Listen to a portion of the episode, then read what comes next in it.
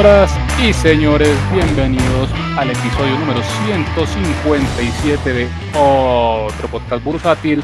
Ay. En una semana tremendamente alcista, eh, muy inesperada para todos nosotros. Nosotros, eh, cuando hicimos el descache de la semana el viernes pasado, eh, cuando grabamos esta maravilla de programa, pues estábamos muy negativos, ¿no? Que eh, la salida del, del FTSE, pues eh, de Bancolombia, eh, le iba a pesar fuerte al Colcap, al, a la BBC en general, y efectivamente pues el lunes hubo unas caídas bien interesantes, estuvo fuerte el remesón, pero el resto de la semana fue creciendo, creciendo y sobre todo pues las Bancolombia, ¿no? muy curioso lo que pasó esta semana.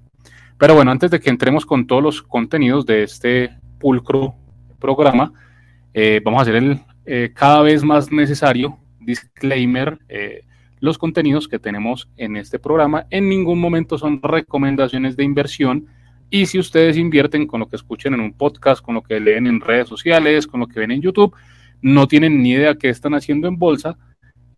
así que, por favor, tomen sus decisiones con responsabilidad. Saludemos ahora sí a nuestros queridos amigos, eh, el señor Janusiño, como siempre, presente en otro podcast bursátil. Don Janus, muy buenas tardes. Enrito, muy buenas tardes. Eh, muy emocionado de estar en un nuevo episodio de otro podcast bursátil. Eh, muy buenas noticias. El Deportes Tolima es líder del campeonato colombiano y pues en Alemania el Bayer Leverkusen también está de líder. Entonces, noticias buenísimas.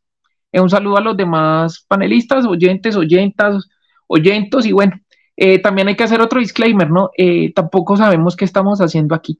Gracias. Sí, de verdad, eso es lo que menos nos explicamos nosotros.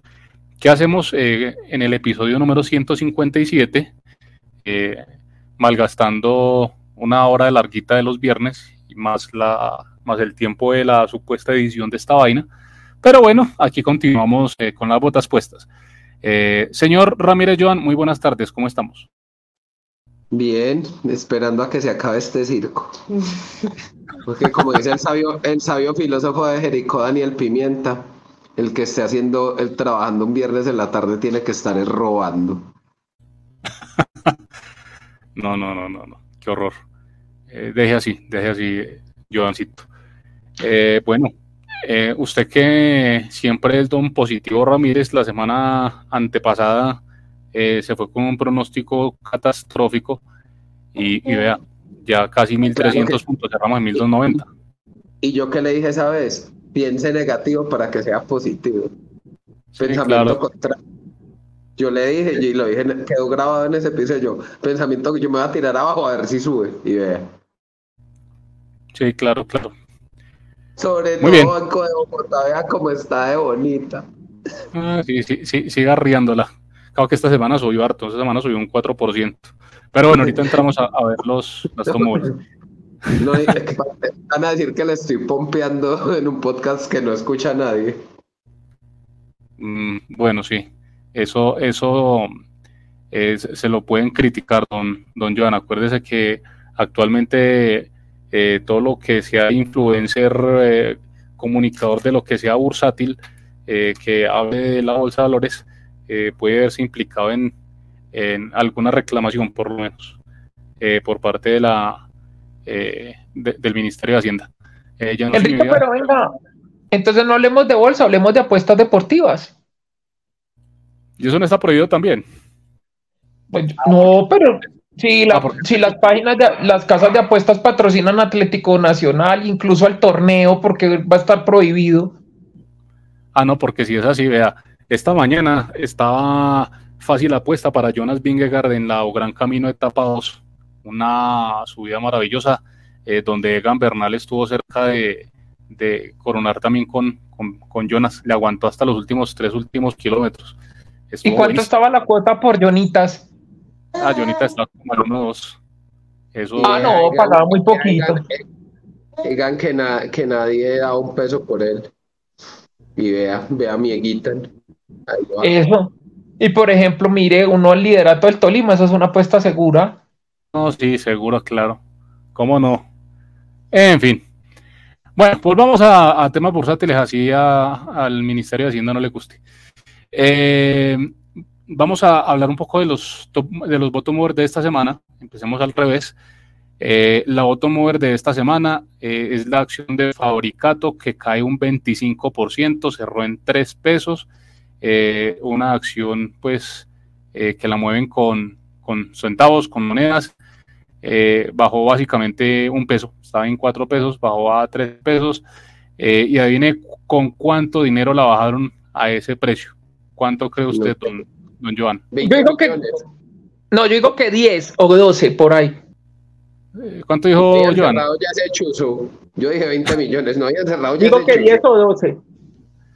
Pues bueno, para su información, ese chuzo no lo han cerrado, efectivamente. Y, segundo, eh, la tumbaron 25% en capitalización bursátil con la astronómica suma de 39 millones de pesos. Eh, una grosería.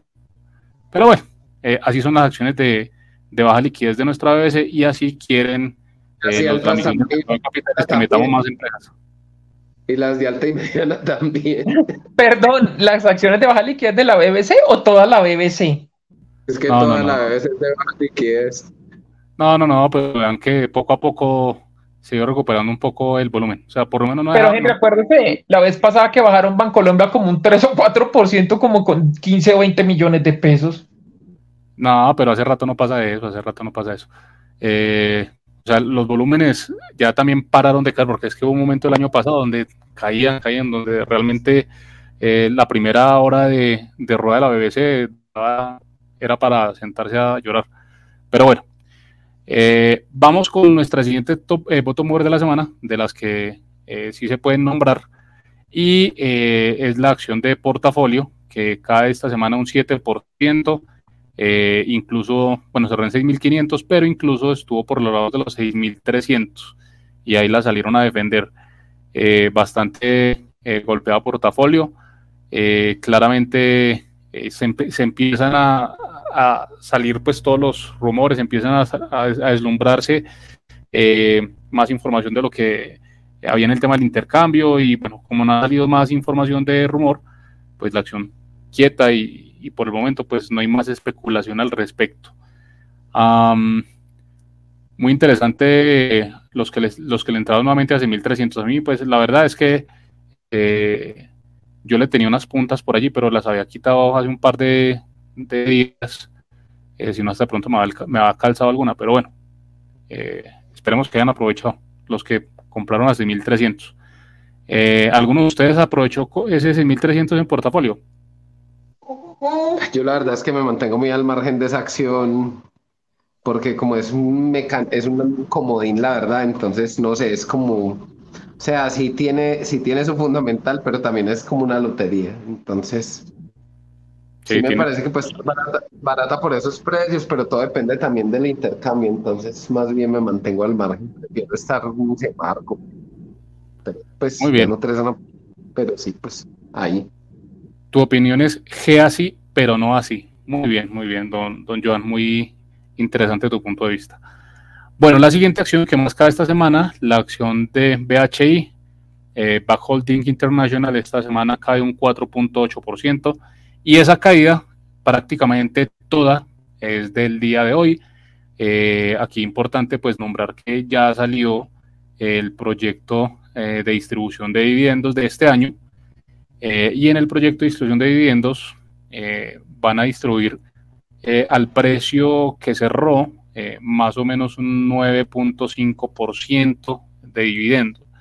Recuerden que el año pasado la empresa había entregado eh, casi un 18%, entonces eh, pues a la gente no le gustó la noticia. Básicamente, eh, quizá muchos estaban esperando un dividendo relativamente similar, un yield relativamente similar al del año pasado, pero pues no. PHI dice, no señores, este año van a recibir menos. vamos a saludar. Señor por un lado no me pareció pues un dividendo malo, ¿cierto? Comparado que el año pasado, el año pasado dieron muy buen dividendo. O sea, y no todo es no, todo es dividendos y también la acción se ha valorizado bastante pues desde el año pasado a este. Entonces, también hay que verlo por, por ese lado de la capitalización bursátil y también la reinversión tal vez que piensa hacer la empresa. Entonces, la gente es muy pegada de los dividendos. A mí la verdad, pues esa caída de hoy, me. Me, muy bien. Eh, yo estoy de acuerdo, además que pues eh, aquí es una empresa muy, es un banco muy sólido, muy interesante, sin exposición a Colombia. Eh, nada, simplemente creo que la expectativa del dividendo era mucho más alta pero no es para alarmarse pues tampoco. Creo que natural ese, ese descenso del día de hoy. En fin, vamos a saludar a nuestro querido amigo de la casa, eh, panelista por excelencia de otro podcast bursátil, el señor Oscar Cadena. Don Oscar, buenas tardes, ¿cómo estás? Patrón, muy buenas tardes. Acá corriendo para cumplir con la sagrada cita del podcast semanal. Estamos hoy estrenando la tecnología 5G en la red más grande de Colombia, papá. Vea. Se ha tocado correr un poquito. Felicitaciones a Movistar. si no era Hugo. No, hombre, estigo, burro. En fin. antes, antes no dijo que, Oiga, no estamos muy cuchos. En fin, eh, bueno, eh, don Oscar, eh, ¿cómo vio ese descenso de BHI? Casi 5% de, le descontó el mercado hoy? Eh, a mí lo que me muestra es que el mercado BHI la mueve por dividendo netamente. El dividendo de pronto no es lo esperado, no es lo del, lo del año pasado y, y, reaccionan, lo cual no debería ser, ¿no? Estamos hablando de una empresa que sirve como refugio en moneda fuerte, que está dando buenos resultados. Eh, entiende uno también el mercado, ¿por qué? Porque pues es que el flotante es bajo, eh, la acción está altamente concentrada en, el dueño principal. Entonces, digamos que lo que podría moverla siempre es el dividendo. Y en este escenario, que no es malo, el dividendo es cercano al 10%, eh, de pronto la gente esperaba más. De acuerdo. Bueno, eh, nuestra siguiente mover de la semana, la acción de Corfi Colombiana, la ordinaria, que baja casi un 4%, 3.9, cerró en 14.420. Um, ahí pues no mucho que decir. Eh, siguen, golpeando a nuestro querido amigo eh, Luis Carlos Sarmiento. Eh, todo lo que parece Luisca lleva. Porque nuestra siguiente automóvil después de Crofi colombiana y después de BHI es la acción del Grupo Aval que cae un 2.2%, cerró en 495. Y la siguiente acción, para variar, también del grupo de Luis Carlos Sarmiento, Promigas con eh, un 1.6%, cerró en 5 mil pesos. Básicamente lo que bajó esta semana fue Fabricato con monedas, que bajó un 25%, pues con menos de 40 millones de pesos. Portafolio que le pegaron duro y el resto de la bottom mover, todas son de Luis Carlos Sarmiento. triste, ¿no? O sea, triste esta semana tan, tan fuerte, tan positiva, tan alcista y todo lo de Luis Carlos Sarmiento prácticamente bajo. Eh, Henry, aproveche, aproveche y saluda al capitán, ¿no? Un saludo a nuestro querido amigo el capitán Juan Pablo Gómez, eh, nieto no reconocido del señor Luis Carlos Sarmiento, eh, cuyo portafolio... En estos momentos, por sus fotos recientes en unas condiciones non sanctas, en lugares... Ah, no. El, el igualmente escuchando si, él escucha el podcast cuando esté medianamente en, en juicio, porque que esté en, total sano juicio va a ser difícil, pero que tenga por lo menos algo de conciencia, lo escuchará por ahí hasta el lunes. Eh, el saludo, claramente. Em, pero bueno, finalmente eh, tenemos una, una semana muy dura para, para eh, el portafolio del capitán, aunque a él pues no le importa porque él simplemente tiene eso para recibir dividendos. Básicamente él recibe dividendos y se los gasta en, eh, artilugios y en licores, en bebidas espirituosas. Y no espirituosas también. Así, me imagino. Bueno, señores, vamos ahora con las top de la semana. Y en nuestra top mover de esta semana es la acción de Celsia, una acción que esta semana tuvo un rendimiento superlativo, eh, subió un 12.7%, cerró en 3.600 pesos, eh, una subida bastante curiosa por dos razones. Uno, eh, pues hace poco había testeado durante dos semanas una, una resistencia en los 3.350, la superó con fuerza, pero lo más curioso fue, pues hoy salió un comunicado donde a ellos nuevamente van a o anuncian un programa de recompras eh, pero lo anuncian a un precio de 3.570. Eh, lo curioso es que eh, la acción cierra por encima de los 3.570, por encima del precio de, ese, de esa noticia, esa oferta de recompra. Entonces, muy curioso que estén negociando por encima.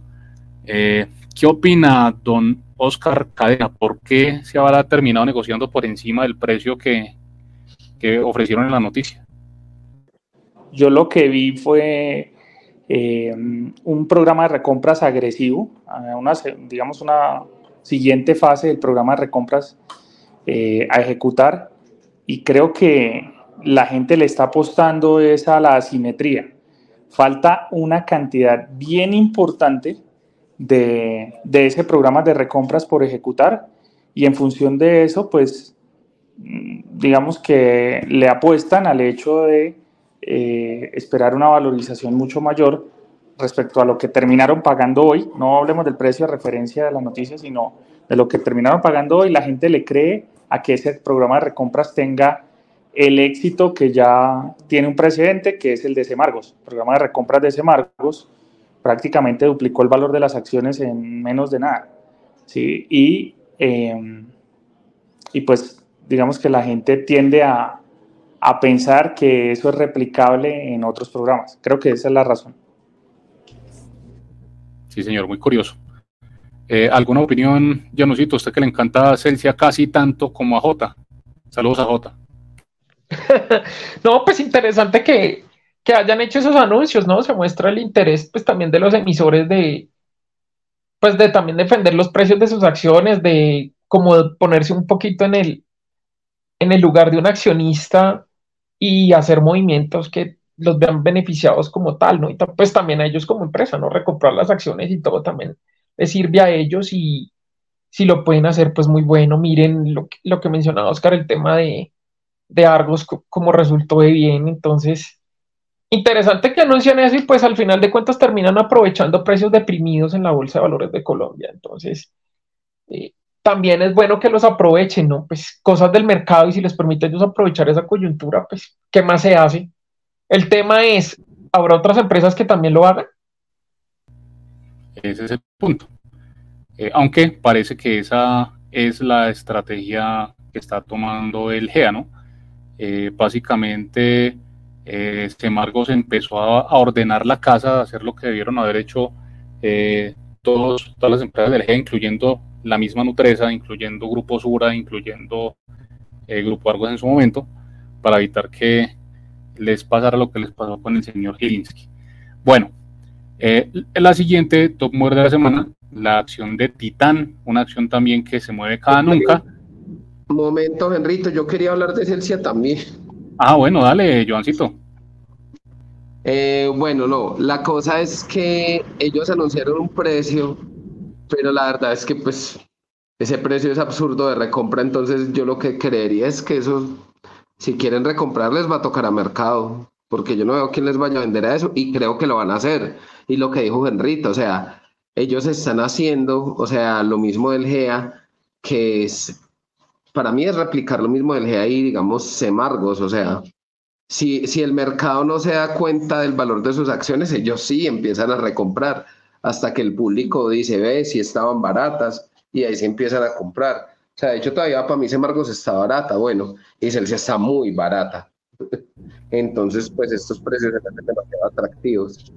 Y ya, pues Ricardo como que no escuchó lo que leímos alguna vez en el, cuando lo tuvimos. eh, bueno, Joana, ahí hay varias cosas, ¿no? Y es que, eh, pues él se venía también haciendo recompras o tenía autorizado un programa de recompras hace rato. Eh, y, la, y la acción estuvo varias veces, varias semanas, por debajo incluso de los 2.200 pesos. Lo que pasa es que igual en el programa de recompras que autorizan aquí, eso es una cosa muy lenta, o sea, en cambio, yo creo que, no sé, las cosas como que han venido cambiando últimamente, ¿no? Sí, sí, sí. Pues están saliendo de, están saliendo las compras a mercado, porque es que eh, con el mecanismo, con el mecanismo que ellos tienen para comprar, para hacer las recompras a mercado, pues es, es muy lento, estoy de acuerdo. Es súper eh, Exacto. Pero bueno, eh, lo importante es que J sí está muy contento porque J la última vez que, que estuvo con nosotros aquí, eh, eh, esas, esas ocasiones que estuvo con nosotros, la acción estaba por los 2.500, 2.400. Entonces, Jotica está, mejor dicho, que salta en una pata. Lo, lo, prometemos invitarlo para el próximo episodio, para que venga aquí a, reclamar, a sacar pecho y a, cobrar. Muy bien, ahora sí, eh, seguimos entonces con la siguiente temor de, esta semana, como decía, que era la acción de Titán es una acción que se mueve cada nunca, subió casi un 8%, pero con eh, monedas, eh, apenas 18 millones de pesos, le mueven un 8% a una empresa como manufactura de cemento titán. Increíble esa vaina. Pero bueno. Eh, la siguiente acción es la acción de Grupo Argos, que crece un 6% esta semana, cierran 13.580. acción Sota, como te quiero, Grupo Argos. del GEA también. Muy interesante ese, ese rebote, ¿no? Porque es que la semana pasada eh, tuvo una caída cerca de los 12.300 y desde ahí viene subiendo con, con fuerza nuevamente, haciendo pues parte de las mover de esta semana. Luego le sigue la acción de Semargos ordinaria, que subió un 5.9%, eh, cerró en 6.830. Eh, Semargos que esta semana también eh, eh, mostró sus cartas con lo que ellos llamaron Sprint 2.0, eh, la segunda versión de su programa de recompras. Eh, de hecho, ellos hicieron un space donde explicaron pues cómo iba a ser todo el proceso. Entonces, muy curioso dos cosas. Uno, pues que le están dando mucha importancia a todos los tipos de inversores que, que tiene ese Margos le están dando mucha importancia al tweet financiero que me parece un hit, porque ya nosotros los que somos eh, pequeños accionistas, que somos minoritarios, eh, pues bueno, tenemos herramientas para, para poder participar y para poder eh, estar al tanto de, de voz misma de, de, sus propios directivos, pues qué es lo que está pasando con la acción. don Oscar, usted que también estuvo en, en ese space como asistente, cuéntenos ¿En qué consiste ese 2.0? Bueno, ese 2.0 tiene, digamos, dos eh, grandes vertientes. El primer, la primera, como nos explicaron, es continuar el programa de recompras en los diferentes mecanismos que ya vienen adelantando, la construcción del libro, em, la mecanismos mecanismo independiente y el mecanismo de mercado. Entonces, eh, van a seguirlo ejecutando eh, pero aparece un mecanismo nuevo, una un movimiento nuevo, que es la reconversión de las acciones preferenciales en ordinarias, eh, a una razón de cambio que por cada acción preferencial usted recibe, eh, por cada acción preferencial que entregue, usted recibe 0.85 acciones ordinarias. Entonces, ese es, digamos, el, la novedad. La pregunta que yo le hago a todos es, ¿y ustedes cómo ven ese intercambio y esa razón de intercambio? ¿Positiva, negativa? Le, dan gusto al mercado, ¿no? Siempre han habido múltiples inversores y, personas del FinTweet que han abogado por la conversión de esas acciones preferenciales en ordinarias, en general para todos los, para todos los eh, emisores. Eh, hace un tiempo Grupo Bolívar lo intentó sin éxito, la acción, el movimiento fue rechazado directamente por alguno de sus mayoritarios, por uno o más de sus mayoritarios, y ahorita lo intenta Semargos. ¿Ustedes cómo, cómo analizan esas reconversiones de acciones? Bueno, pues a mí me parece bastante curioso ese, sistema y pues sobre todo las discusiones que se han dado en, Twitter, X, eh, porque eh, desde que empezó el proceso de Gilinski en la compra específica por, por eh, Nutresa, lo que pasó con Grupo Sura y toda esa distorsión de precio entre preferenciales y ordinarias, siempre pues se ha discutido si las acciones, siendo de la misma empresa, pues deben cotizar al mismo precio. entonces, en muchos foros se ha hablado que son la misma empresa, que deberían costar lo mismo, que el spread debería ser pequeño. En el caso específico, por ejemplo, de Grupo Sura, eh, el histórico del spread siempre fue cercano al 12%, 13%, eh, y, en, y, en, un momento estuvo incluso por encima del 100%, entonces no tenía mucha lógica. Eh, en algunos de los space en los que estuvimos participando también recuerdo mucho los de sentido común, en donde participó Sentido Común, eh, donde pues se hablaba también que eh, ese spread pues eh, no, tenía mucho sentido y la, conversión de ordinarias y de preferenciales, en este caso ordinarias, pues era un poco compleja. Jairo, te recuerdo también que participó mucho en esos, en esos análisis.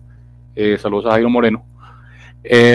pero, pues finalmente creo yo que esta propuesta que saca concretamente ese Margos eh, a 0.85, pues es más o menos lo que históricamente ha tenido en spreads las acciones preferenciales del GEA versus las ordinarias. Eh, sin embargo, pues eh, la razón que dio Felipe, que me pareció muy curiosa, pues por la forma en la que le explicó, porque dijo pues que, que, uno a uno no lo podían hacer porque los, los eh, propietarios de acciones ordinarias pues eh, no iban a aceptar esa desventaja eh, y que los preferenciales pues tampoco iban a aceptar una, un ratio por, por debajo de ese 0.85, entonces el 0.85 no siendo una razón matemática exacta ni teniendo un fundamento estadístico y, matemático financiero muy alto, básicamente es el punto donde como que se le da gusto a los, a los dos bandos, tanto a los, a, los de los ordinarios, a los que tienen las ordinarias como a los que tienen las preferenciales. Entonces, eso me parece importante, eh, cosa que pues eh, para todas las otras preferenciales en algún momento pues podría llegar a pasar. Eh, en el largo plazo es lo más normal que, que pase. No sé qué opina Joan. Yo no sé, pues yo en este momento ese ratio pues la verdad no me, no me generaría ningún, pues aparte de, si quisiera pues como ir al voto, como que no iría, pues yo me quedaría con mis preferenciales, ¿cierto? La verdad no, por ahora no lo veo como, como algo como muy atractivo. De pronto alguna gente pues que diría, no, yo quiero el voto o algo así, pero ¿usted las convertiría, Henrito? Es una pregunta muy difícil. Ah, pues quiero hacerle, mejor dicho, quiero hacerle esa pregunta a todos. Si tuvieran preferenciales y les ofrecieran esa tasa de conversión, ¿lo harían? Empiezo. Henry, Henry Cárdenas Cárdenas.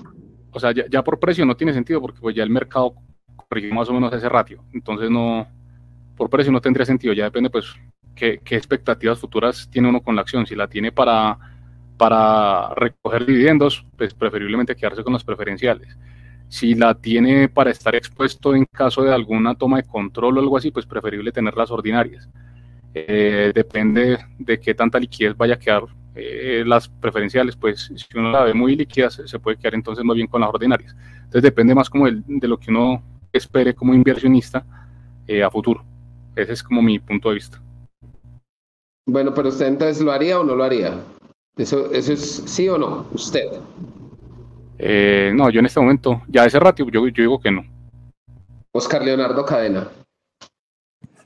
Yo sí, yo sí iría.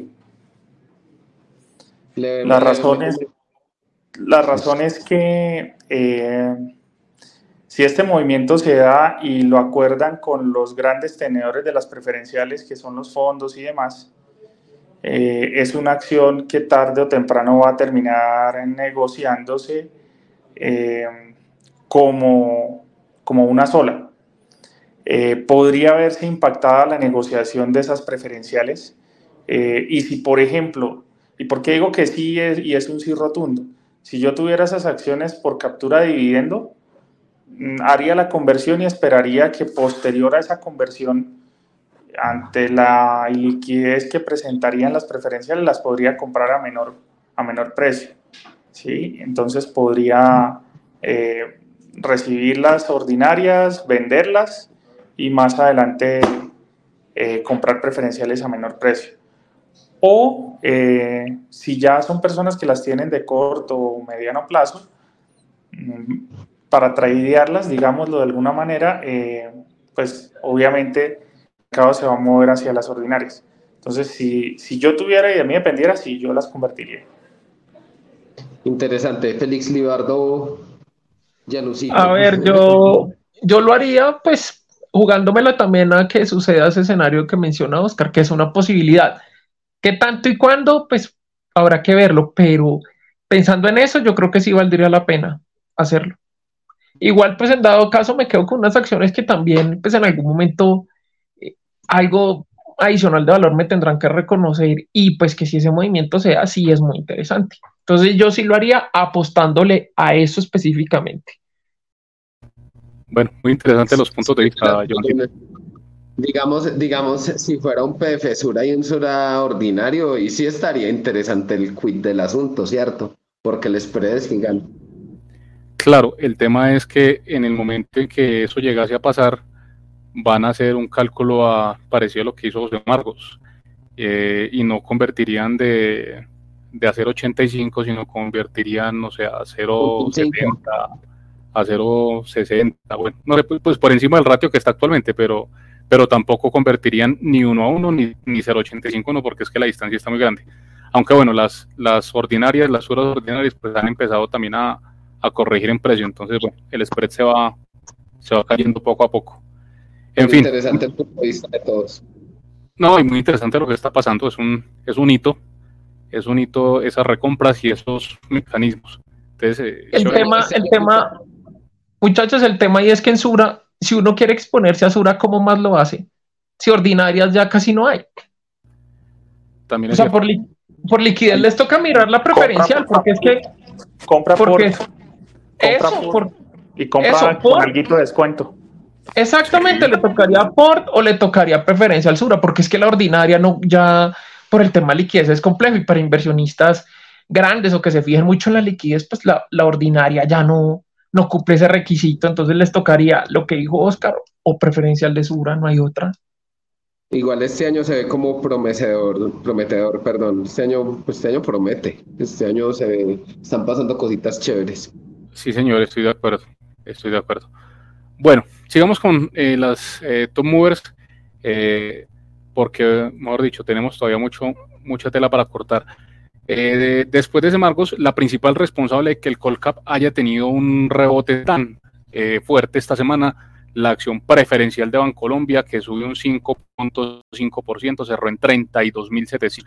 Y eso, y eso que con la bajada del lunes hubo gente que vendió a 29.400 a ese volumen a ese precio manejó un volumen interesante, o sea, mucha gente vendió y compró a ese precio eh, y con el cierre, pues hubo personas que esta semana se hicieron un 11% así facilito, pues con, con preferencial en Colombia. Eh, el lunes... Blandas, y que no saben de valor. muy especial no, gente... a, nuestro, estimado Néstor Neira, que yo sé que nos mantiene escuchando. No, pero la gente que el, lunes salió asustada pues con lo del FTSE a, vender la ordinaria y a la par también la preferencial, pues cuando la que van a, rebalancear es la, ordinaria principalmente, ¿no? O sea, la, preferencial no.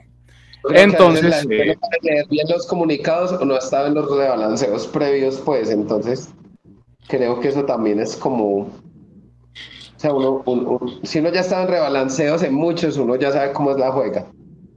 Sí, señor, muy de acuerdo.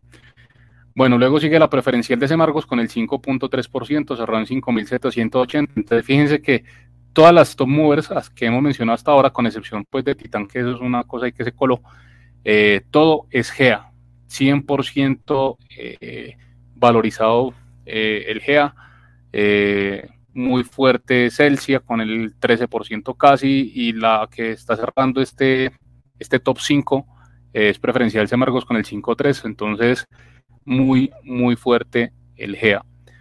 Eh, para mencionar rápidamente otras, eh, preferencial de vivienda eh, recuperó el 5.2% después de la noticia que comentábamos la semana pasada, que la llevó pues a, a un descenso importante en su negociación, en su precio, por el, tema de la emisión. esta semana pues ya recupera, recupera interesantemente su precio a 20 mil. Mineros subió 4.4 a 2100, Éxito subió 4% a 2500 y Bogotá subió 4% a 32.780. Hasta ahí básicamente las eh, top movers de esta semana. ¿Algo más para comentar de nuestro maravilloso mercado colombiano, estimados? O sea, ¿ustedes creen que, que, van a replicar este modelo que están haciendo? Bueno, hay varios, pues lo de la conversión de preferenciales ordinarias en otros, en otros títulos de la ABC, eso por un lado, y, y, por el otro, el programa de recompra de acciones que ya se ha dado en, en algunos títulos. ¿O creen que ya estoy ir frenando? Bueno, igual es que tampoco es que haya mucho, pues, pero. Pues es que el GEA ya lo está haciendo, pero por ejemplo en Aval yo no, pues como complejo que lo hagan ahorita y pues hay otros que no, pues que no creería que lo hagan, entonces. Por fin. Exacto, entonces probablemente no tanto, pero pues es que el GEA ya lo está ejecutando y las otras ya es como un poquito más complejo que lo hagan. Bueno, muy bien, estimados. Eh, pasamos ahora a mercado internacional para tocar rápidamente pues el tema. Eh, no sin antes decirles pues que eh, también esta semana pues se entregaron resultados, han salido muchísimos resultados de, de las empresas eh, la reacción del mercado pues ha sido positiva, pero pues vamos a invitarlos a que analicen con nosotros los resultados de cada una de las empresas que ha mostrado sus estados financieros del año 2023 en nuestro próxima, en nuestro eh, más próximo reciente comité bursátil. estén muy atentos a nuestras redes sociales porque vamos a tener par de comités bursátiles haciendo análisis de estos estados de resultados. Ya quedan pocos cupos, lo acabamos de anunciar y ya quedan dos cupos. Sí, quedan. Corrijo, queda uno. Estamos votados. Y yes, Corrijo. yes. Corrijo, queda uno. Perdón, ya no queda ninguno. Corrijo, dos acabaron de cancelar, se abren dos nuevos cupos. Sí. Corrijo, ya se vendió uno extras. Ah, no, ustedes, ustedes están muy, están muy chistoretes eh, copiando la estrategia publicitaria de alguno de, nuestros queridos amigos gurús, eh, bueno, o no tan amigos. Eh, solo falta que empiecen a dar descuentos para el que adivinen qué día es hoy y qué día va a ser mañana, por ejemplo. En fin. Ah, bueno, mercado internacional.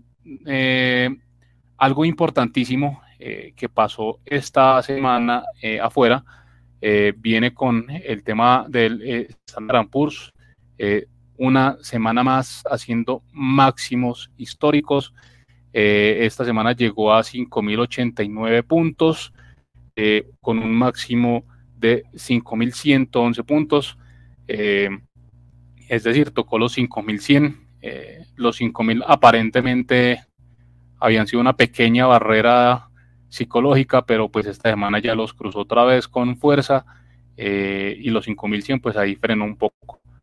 Eh, Janusito, sus opiniones de este Standard Poor's y de lo que está pasando con, con Nvidia, la acción de moda que todo el mundo está hablando de Nvidia y sus maravillosos resultados financieros eh, que salió esta semana también.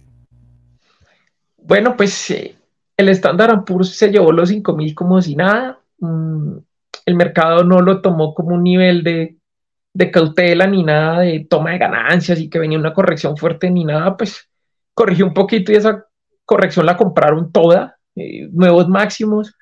El tema de Nvidia, pues los resultados fueron mejor a lo esperado y por el tema de lo que representa Nvidia, por ejemplo, en los índices, nada más el resultado de Nvidia hizo que después del cierre los futuros tuviera una subida demasiado fuerte con solamente los resultados de Nvidia, eh, los futuros del Nasdaq y del S&P 500, nada más el S&P 500 tuvo una subida de casi 50, 60 puntos después del cierre y los del Nasdaq como que casi, sí, casi 100 puntos más o menos.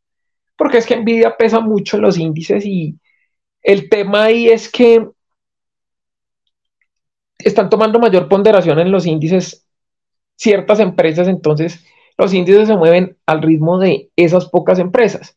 Obviamente hay otras que están empezando a reaccionar, otros sectores que están un poco más olvidados y están empezando a reaccionar porque eh, han mostrado, esta semana mostraron resultados buenos y eso disparó compras en otros sectores de activos que antes estuvieron demasiado castigados. Mm, el tema es que yo, por lo menos personalmente, en mi estilo de inversión no, no consideraría ya Nvidia. Eh, el tema de las tecnológicas es un poco complejo de analizar, de valorar, porque pues, tiene unas expectativas futuras incorporadas en el precio, que las vaya a cumplir o no, pues eso sí es adivinar, no, no sé. Eh, la expectativa es demasiado alta y pienso que todo activo y los mercados como tal en algún momento van a decepcionar. Y el tema es cuando Nvidia decepcione con esas expectativas que tiene de cuánto va a ser la caída y cuánto va a ser el ajuste. No quiere decir que Nvidia no pueda llegar a mil dólares, puede que llegue a mil, pero puede que en algún momento decepcione y la bajen a otra vez a 200 o a 100 dólares y vuelva y se recupere y siga subiendo. Pero el tema es que va a haber volatilidad garantizada. Yo no creo que vaya a subir toda la vida y siempre vaya a batir los resultados, porque las compañías no siempre lo hacen y pues con esas expectativas de envidia, en el momento que no las cumpla, también el ajuste va a ser un poquito fuerte. Y sumado a la ponderación que tienen en los índices, pues obviamente los va a afectar, ¿no? Pero pues actualmente no, no vería, sigo sin ver algo que pudiese generar una corrección fuerte en los mercados, un cambio de tendencia, no. Miren los resultados de la gran mayoría de empresas fueron buenos, obviamente no todas, pero la gran mayoría sí mostraron resultados buenos y ahí se sigue mostrando como tal. Muy bien, si uno ya estaba montado, si uno ya estaba montado desde hace rato, pues mantener, pero no montarse estos precios, pues madre, es para pensarla bastante. Yo no me montaría estos precios. Y hay unos activos que sí están muy cascados que uno dice, eh, esto se puede, Eso, eh, opino exactamente lo mismo. Hay activos absurdamente costosos y hay activos ridículamente baratos. También hay activos que cotizan como si dieran pérdida. Nos y nos siguen cascando. Lo que, lo que pasa es que en algún momento la, les, llegará, les llegará su oportunidad. Lo importante es que los activos como tal y las acciones y como tal las empresas muestren que están listas para cuando les llegue su momento poderlo aprovechar. Porque es que mira el mercado, el mercado está premiando todo el sector en general. Había empresas del Nasdaq que mostraron unos resultados regulares, pero Nvidia reventó el pronóstico y se las llevó a todas por delante. Y el Nasdaq tuvo una subida después del cierre brutal y se llevó todo lo del Nasdaq por delante y las subieron a todas y hubo varias que con resultados malos también subieron. Entonces, ahí va el, el tema de que una se está llevando también a las demás por delante y las arrastran por el peso que tiene hay activos que están ridículamente baratos, que cuando les llegue su momento también se van a doblar o a triplicar de precio porque tienen todos los argumentos para tener una subida fuerte. Que les llegue su momento y pues que uno tenga la paciencia de decir, es que yo las espero y que se vea que realmente la actividad tiene ese potencial, se aprovecha ya. Por ejemplo, el que vio lo de Nvidia se metió un poco de plata al bolsillo. Habrá gente que compre el lunes y diga que Nvidia va para mil dólares. Puede que toque los mil dólares. Pero y si no, que se quedó montado en 800, 700 y y donde muestre malos resultados, ¿qué? Cuando le vuelve 800 dólares? Porque es que la expectativa es demasiado alta. Sí, señor, sí, señor. Bueno, eh, seguiremos viendo los avances de, estas empresas tecnológicas que está brutal, está brutal. Eh, esos resultados obtenidos por, por Nvidia, pues, son, son una cosa de locos. y eh, aún no hemos visto máximos en el S&P, señor eh, sí, ya ahora sí difícil, ¿no? O sea, ya rompiendo con consistencia esos 5000, no, no se ve pues dónde pueda parar. Irse en corto al, al estándar Apures es la peor decisión que puede tomar alguien ahorita. Sponsor, eh, by Janus, sponsor by Janus Capital, una división de Janus Corp, LLC. LLC. Muy bien. Eh, ahora, por otra parte, eh, el dólar en el mundo esta semana estuvo muy estable. está ahí alrededor de los 104 puntos ni para arriba ni para abajo el DXY. Sin embargo, eh, el dólar en Colombia sí subió más o menos fuertecito, estuvo ahí eh, cerca de los 3.970, eh, cerró finalmente en 3.962. curioso pues que, esté subiendo nuevamente el dólar cuando en el mundo está más bien estable. su opinión, don, don Llanos. Pero Henry, mira una cosa, por ejemplo, pues digamos que específicamente el dólar peso ha estado relativamente estable, no ha tenido volatilidades muy grandes ni variaciones grandes de precio, ha estado relativamente calmado. No a esas variaciones de cada día que se movía entre 100 y 150 pesos, ha estado relativamente quieto. Sí, el que no estaba quieto era eh, usted con el perrito, no le pega al perrito, Llanosito. Bueno. No, es que está molestando a la gata y paila no la deja quieta, entonces la gata se sube y no le pone cuidado y ese se desespera a ladrarle. No, no, no, no le gustó su opinión del dólar al perrito. Bueno, muy bien, doñanos. Eh, señores, bueno, eh, eso es lo que pasó en el mercado internacional.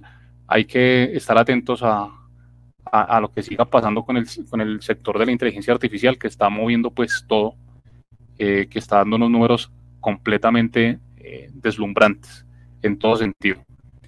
Muy bien, eh, bueno, pasemos a la sección que más le gusta a nuestros oyentes para despedir este espectacular programa. Vamos al descache de la semana, eh, patrocinado por Estación Caballito. Joancito, tire la pauta. Estación Caballito, tradición argentina, ubicado en el kilómetro 2, vía Aeropuerto Llano Grande, local 115. Ahí estamos para atenderte con lo mejor de la parrilla argentina. También tenemos Fernet con coca. Próximamente espéralo en Armenia. Con Coca-Cola, ¿no? Aclarando, pues por. Sí, sí, sí, eh, porque yo sé que hay oyentes que, bueno, ustedes saben. Usted mejor dicho, no logra sacar al capitán de allá en los próximos seis meses donde no hagamos aclaración. No, es que yo no estaba diciendo nombre de Don Oscar, pero pues bueno. Oiga, qué pena, yo no pienso permitir que ustedes ataquen con esa alevosía a mi mejor amigo. Me hacen el favor y respetan o entonces, ¿qué hacemos acá? Vaya a esa la esa que debe estar en Anapoima. No, no, no, además que el Capi le jala, está en, pero... Está en mesa de yeguas. Está en mesa de yeguas. no, no, no, pilas que el capitán le jala oro, pero la Pepsi no, no, no, sean mentirosos, puro postón. En fin, eh, bueno, empecemos con eh, don Janucito. Eh, 1290 el Colcap esta semana, ¿cuál será su pronóstico de la próxima semana? digamos que volvemos a las mismas andanzas del Colcap, 1285. Cinco punticos abajo, no, pues nada, una corrección muy leve. Eh, 1285, listo. Don Joan Ramírez, ¿cuál será su pronóstico de la próxima semana? 1270. Creo que después del rebalanceo esto se calma un poco. Ok, ah, bueno, hay algo importante allí que no nombramos, el, el rebalanceo que vamos a tener en el Colcap. Eh, no sé si, si Oscar quiere hablar un poco al respecto, porque había unos flujos de venta importantes, eh, sobre todo en Bancolombia Ordinaria, pero si no estoy mal, ya se me olvidó cuál de las dos Bancolombia tenía flujo de venta importante. Sí, sí, la ordinaria. Y había flujo de compra, en, pues en los estimados, ¿no? Aclarando, en los estimados. Había flujo de compra eh, en Celsia, en eh, Mineros y en Bogotá pero pues da la impresión de que esos flujos se han adelantado porque estas semanas esas acciones se han movido bastante fuerte al alza. Sí, señor, sí, señor, así es. Bueno, eh, entonces, eh, don Joan, ¿cuánto fue que dijo? ¿1265? No, 1270, 1270. Piense negativo para que suba. Ok, 1270. Muy bien. Eh, don Oscar Cadena, ¿cuál será su pronóstico para la próxima semana? Vámonos de Contrarian, 1320. Rompemos los 1300. Sí. Upale, upale. Eh, yo voy a ser eh, negativo. Voy a irme eh, por debajo, porque tenemos nuevamente corrección. Y vamos a los 1260. A ver si se nos da por ahí cosa. Ojalá. muy bien. Bueno, señores, Muchas gracias por estar nuevamente en un episodio de otro podcast bursátil. a nuestros oyentes por escucharnos nuevamente en esta emisión. Nos acercamos al episodio 160, caramba, ya estamos muy cerca. Eh, así que muchas gracias por escucharnos eh, y bueno, con estos maravillosos panelistas, esto fue otro podcast Pulsate. Muchísimas gracias y bueno, el próximo episodio va a estar carnudísimo, super cargado el próximo episodio, así que no se lo pierdan. Tal cual. Y esperen otro comité bursátil. Así es, nos vemos en el comité para los oyentes que, que quieran acompañarnos a hacer análisis de resultados. y otro merch bursátil. Cowboys.